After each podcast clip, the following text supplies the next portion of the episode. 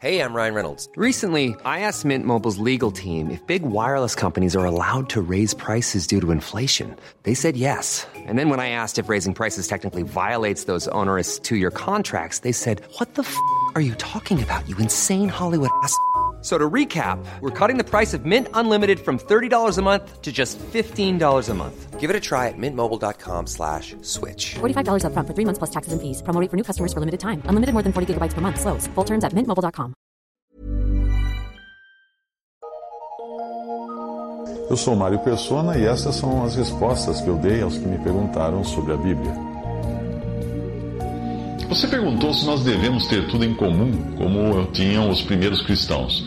É normal que alguns cristãos, principalmente recém-convertidos, se apaixonem com a ideia de venderem tudo e distribuírem entre os mais necessitados. Eu mesmo, quando vi o filme Irmão Sol, Irmão Lua, Irmã Lua, uma história romanceada da vida de São Francisco de Assis, acreditei que viver daquele jeito seria possível.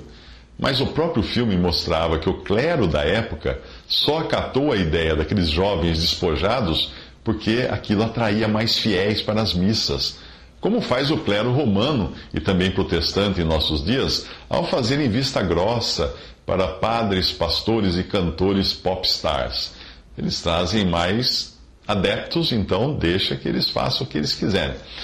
A ideia de dar tudo para os pobres é muito bonita em tese, mas na prática nós devemos agir com sabedoria. Distribua todos os seus bens com os pobres e em um mês estarão todos pobres de novo, inclusive você. Quando você escutar algum pregador constrangendo os seus ouvintes a adotarem uma vida despojada, primeiro é bom verificar a vida desse pregador, a vida que ele leva, para ver se ele pratica realmente o que prega. Mas ainda que pratique, o argumento de que em Atos os, os, cristãos vendiam tudo o que tinham e dividiam entre todos não procede e mostra um desconhecimento total do fato de o livro de Atos não ser um livro de doutrina, mas uma narrativa da, da transição, de uma época de transição entre o judaísmo e o cristianismo. Em Atos dos Apóstolos, nós vemos exatamente isto: os Atos dos Apóstolos e dos primeiros cristãos. E às vezes ali são mostrados também atos errados, tanto dos apóstolos como dos primeiros cristãos. Analisando especificamente o ato de vender tudo e distribuir entre outras pessoas, o primeiro nós vemos que era entre os irmãos que eles compartilhavam que tinham, e não com o mundo pagão em geral. Segundo, nós vemos que aquilo era uma ação espontânea e não uma ordenança ou obrigação. O próprio apóstolo Pedro deixa bem claro que ninguém era obrigado a vender o que tinha para repartir com os irmãos. Ananias, que foi morto não por ter retido parte, parte do lucro obtido com a venda de seu imóvel, mas por ter mentido ao Espírito Santo, poderia fazer o que quisesse com seus bens, inclusive conservá-los para si. É o que Pedro explica a ele em Atos 5, de 3 a 4. Disse então Pedro: Ananias, por que encheu Satanás o teu coração para que mentisses ao Espírito Santo e retivesses parte do preço da herdade? Guardando-a, não ficava para ti. E vendida, não estava em teu poder. Outra versão diz: Acaso não o podias conservar sem vendê-lo? E depois de vendido, não podias livremente dispor dessa quantia? A decisão dos primeiros cristãos de venderem tudo e repartir com os irmãos acontecia em um momento em que a igreja vivia o seu primeiro amor e desfrutava do poder de Deus agindo sem os impedimentos que hoje nós temos. Quais impedimentos seriam esses?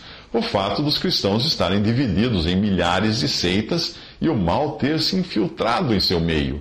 Hoje qualquer um se diz irmão, até o pregador da TV que só sabe pedir dinheiro. Você venderia tudo o que tem para dar ao pregador e ele comprar outro helicóptero ou reformar sua mansão?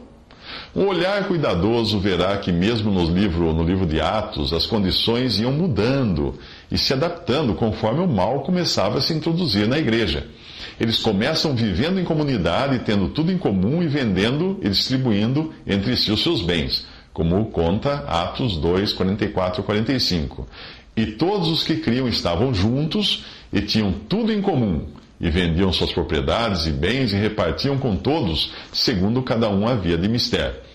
Então nós vemos em Atos 4 que já não dividiam mais entre si, mas passaram a trazer o que tinham aos apóstolos, para estes fazerem a distribuição. Lembrando mais uma vez que tudo acontecia dentro do círculo dos irmãos e não era uma campanha para dividir tudo com todos os pobres dentre os pagãos. Entregue hoje os seus bens aos pobres necessitados do Talibã no Afeganistão e eles venderão tudo para comprar armas. Em Atos 4, 32 a 35 diz: E era um o coração e a alma da multidão dos que criam, e ninguém dizia que coisa alguma do que possuía era sua própria, mas todas as coisas lhes eram comuns. Não havia, pois, entre eles necessitado algum, porque todos os que possuíam herdades ou casas, vendendo-as, traziam o preço do que fora vendido e o depositavam aos pés dos apóstolos, e repartia-se a cada um, segundo a necessidade que cada um tinha. Já no capítulo seguinte, nós vemos o mal agindo e Ananias e Safira fazendo o que obviamente acontece com todo o coração humano: querer parecer mais do que é ou que faz mais do que realmente fez. Acaso não foi assim que terminaram as boas intenções de algumas organizações beneficentes mais antigas? Há muitas que hoje promovem jantares para homenagear os que contribuem, e às vezes esses eventos custam mais caro do que aquilo que efetivamente vai chegar nas mãos dos necessitados. Algumas ONGs gastam mais dinheiro com funções administrativas e propaganda do que com os necessitados que elas dizem ajudar. Mas vamos ver o que, o que ocorre após o conhecido episódio de Ananias e Safira, que foi resolvido de forma radical com a morte dos que mentiram ao Espírito Santo. Em um período de grande poder no início da igreja, com os apóstolos fazendo sinais e milagres, havia também uma grande responsabilidade e uma grande perda quando essa falhasse. Não é à toa que os de fora já estavam relutantes em querer fazer parte daquela comunidade onde as consequências da mentira e da dissimulação eram tratadas de maneira tão severa, com a morte dos mentirosos, como aconteceu com Ananias e Safira. Já pensou se a igreja hoje vivesse nesse mesmo poder, dessa mesma maneira hoje? Hum. Atos 5, de 11 a 13 diz. E houve um grande temor em toda a igreja e em todos os que ouviram essas coisas, e muitos sinais e prodígios eram feitos entre o povo pelas mãos dos apóstolos. Dos outros, porém, ninguém ousava juntar-se a eles, mas o povo tinha-os em grande estima. A passagem seguinte deixa muito claro que tudo aquilo era um processo. Primeiro, eles dividiam tudo entre si, depois passaram a entregar aos apóstolos para esses que esses determinassem como dividir, e agora nós vemos que homens idôneos são designados especialmente para a tarefa, deixando assim os apóstolos livres para se dedicarem à palavra.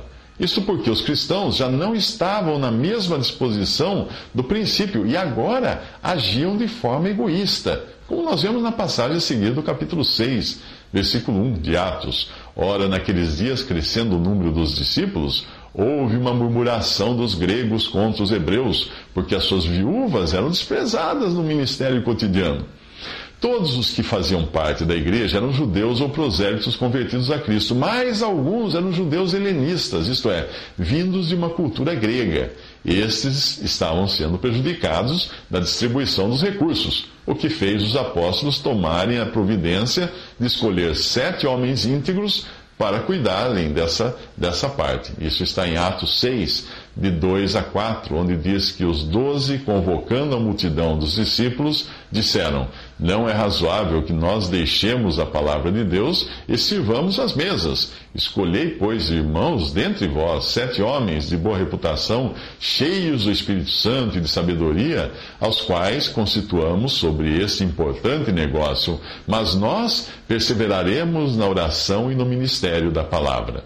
Se você reparar na continuação da passagem, todos eles têm nomes gregos: Estevão, Filipe, Prócoro, Nicanor, Timão, Parmenas e Nicolau. Mesmo em situações de falha do homem, Deus age em graça. Isso tudo deixa claro que no livro de Atos nem sempre nós encontramos as coisas já bem estabelecidas, mas ocorria ali um processo. Hoje, quando não temos mais apóstolos e nem as condições de poder e unidade que existiam no princípio, nós não podemos ser ingênuos achando ser possível repetir o modo de vida da igreja primitiva.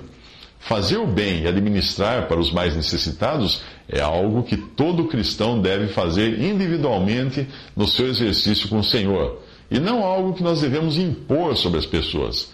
É um erro também acreditar que, pelo exercício do altruísmo, os cristãos criarão um mundo melhor, mais justo, pois a Bíblia deixa claro que não será assim sem a intervenção direta do Senhor na sua vinda no final para reinar. Algumas religiões fundamentalistas acreditam que será pelo, pelo esforço dos cristãos que, em transformarem as condições do mundo em mais propícias que Cristo virá reinar. Mas isso é acreditar que o homem possa ter sucesso nos seus empreendimentos e que os cristãos devem conquistar o mundo inteiro para Cristo. Não. O ide por, por todo o mundo levando o evangelho é muito bom e louvável, mas isto não significa que todo mundo irá se converter a Cristo. Aliás, o ide foi ordenado aos apóstolos, ainda em sua condição de judeus, e não de igreja de Deus.